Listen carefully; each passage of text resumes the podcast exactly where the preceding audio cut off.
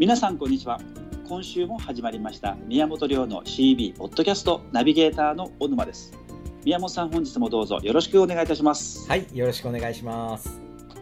会員さんからのご質問を読まさせてもらいます。ペンネーム特命希望さんからのご質問です。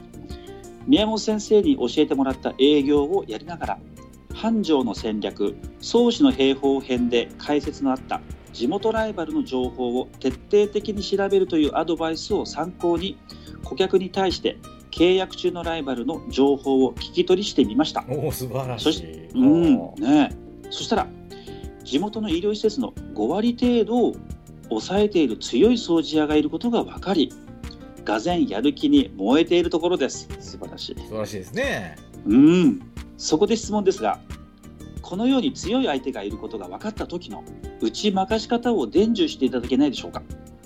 自分よりもはるかに強い相手がいると負けたくないという気持ちがメラメラと燃え上がってしまっていたもいても立ってもいられません。という、はい、素晴らしいすごい質問ですね。いやいいですね。僕こういう人大好きですよ。もう燃えてますね。はい。あの強い敵がいるほど燃えるっていうのはねかなりセンスありますよね、はい経営者としてのセンスが僕そうですよね。ですよね。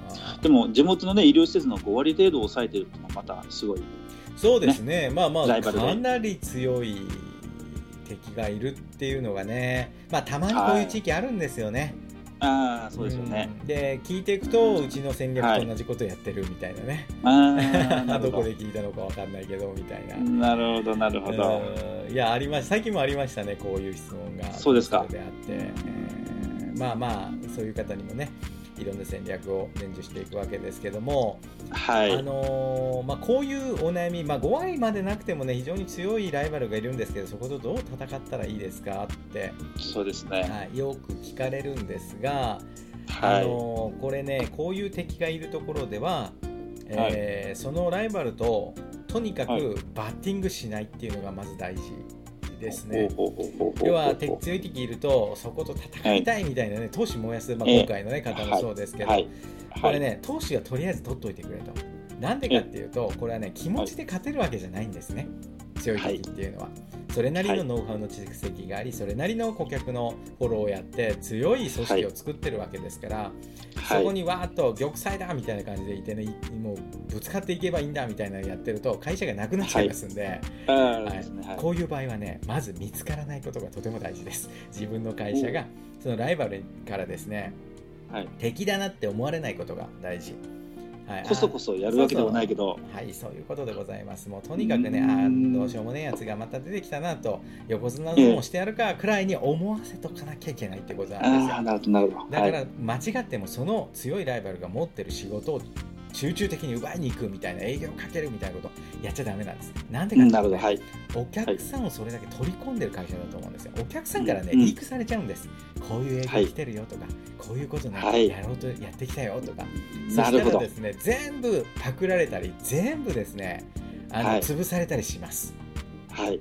で、どうするかっていうと、この方の素晴らしいところは、リサーチしてるっていうところじゃないですか、はい、そうですね、すごいですね。で、企業調査やってると、これもかなり勇気のいることだと思うんですけど、うん、はい、これは素晴らしいことです。で、はい、こうリサーチすると分かることがあります。はい、要は、地元の5割を取ってるライバルはいるけど、残りの5割は、いろんなところがパラパラパラパラ取ってるってことですよ。そうですね。はい、そうですね。まずそっちを取りに行くってこと。はい。はい。書いてって、はい、その強いライバルの名前が出てこなかった。はい、はい、聞いたこともないような掃除がやってたりとか、まあ、聞いたことあるけど、あんまり評判の良くないライバルがやってるところを中心に狙っていくんです、そこをまず。なるほど。で一切強いとこに手を出さない。はい、でなんでかっていうとこれだけある程度自分の占有率を上げないとブランドは立たないということと、自分の会社に力がないとですね、あのやっぱりね小手先じゃ勝てないんですよ。はいはい、で、えー、まずそのリサーチをして狙いを定める、はい、その5割の強い会社がやってるところできるだけ手出さずに。手出さないということは営業しないので営業してはいい、うん、その例えば僕らだったらコンタクト的にはしていいんだけどそこに対して自分の手手の内を明かすようなチラシ配らない、うん、自分の、はい、うん、手の内を明かすような営業をやらないなんでかというとライバルがリークしちゃ、はい、あお客さんからリークしちゃうからなんですよ。そうですね。それと同じことやられたら、もう市場を抑えてる方が絶対勝ちますんで、そうですね。だからあのあえて弱いふりをしろ。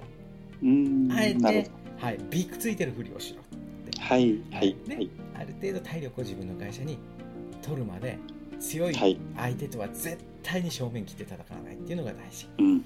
でなるほど。もう一個もう一個はい僕がアドバイスするんですけど、そそこが定まったら、今度はですね、はい。強い相手も視野に入れた戦略ですね、はい。いずれそこと戦わなきゃいけなくなるので、はい。はい。はい、戦い方をしももっとこう要は絞り込んでいくってことなんですけどはい。強い相手よりもさらに特化させる。例えば今回の例で言うとそのライバルさんはおそらく病院とか医療施設に特化した掃除屋さん、そうですね。まあ、そこ非常に強いだと思うんですよ。5はい。割も取っちゃうってことはね。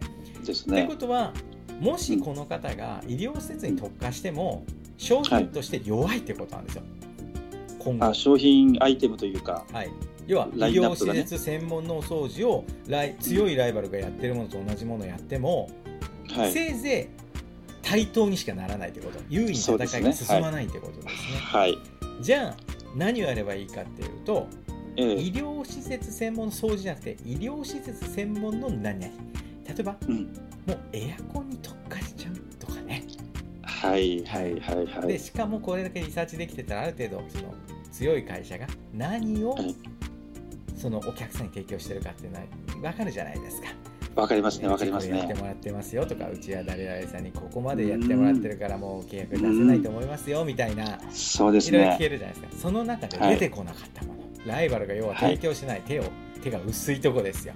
うん。ここには特化してないなっていうところで特化させる。とこれねあの例えばライバルが医療施設専門で特化してるところがあるんであれば、はい。例えばね今の時期だったらエアコン医療施設専門のエアコンに特化してもう医療施設のエアコンはうちに頼まないとダメなんだみたいな感じで、はい、その他の市場もせまずそれで攻めるしある程度はい。体力つけてきたら強いところにもその尖った武器で攻め込んでいく、なるほどなるほど。はいはいではい。攻め込みやすいのは尖らせれば尖らせるほどそのはい局部に集中させた商品であればあるほど入っていきやすいのでうん。そうまあお客さんもはい。いつもお付き合いしているところは例えば床とガラスだけやってもらってると、はいはい。でもエアコンは違う業者って言ってもそれはそこまであんまりそうそうそう。頼む方のお客さんもそうそうそう。そのなんでなんでしょうか。罪悪感もなく。味見はしやすいですよね。しやすいですよね。浮気しやすいですよねしやすいですよねね。で今はもちろんエアコンじゃなくて他の部分とかですね、病院にはこんな掃除必要なんじゃないかこういうのあるんじゃないかって僕らねいくつか持っておりますけどそういうものにこう特化していけばいいと。でまずはその小さな部分で取っていく、うん。でなんでこれが必要かっていうと小さな部分でシェアを増やしたら掃除ではその5割取られてるけど、い、やうちはね、はい。エアコンで8割のシェア持ってますよってなるとお客さんに訴えるメッセージが変わってくるんですよね。かそうですね。だからどんなに小さいものどんなにしょうもないものでもいいからお客さんがお掃除を発注している1個の部分で、まずその市場で一番取ること。はい。一番取りやすいところですね。そうですね。はい、そそううした時にイメージとしはい。てそのライバルと対等に戦えるようになるので、はい。はい。市場を切り崩す時は、まあ、もうとにかく取りやすいところがまず僕はクライアントに取ってもらってそうですはい、そこからいきまねすね、まあ、そういう戦い方が一番いいんじゃないかなと思いうますよ。なるほど。はい。そうかやっぱり一応エアコン今の時代が特にエアコンなんかは入りやすいですね。入りやすいですよね。入りやすいしでうん。戦いやすいと思うんですよ。そうですエアねコン差別化しやすいですし。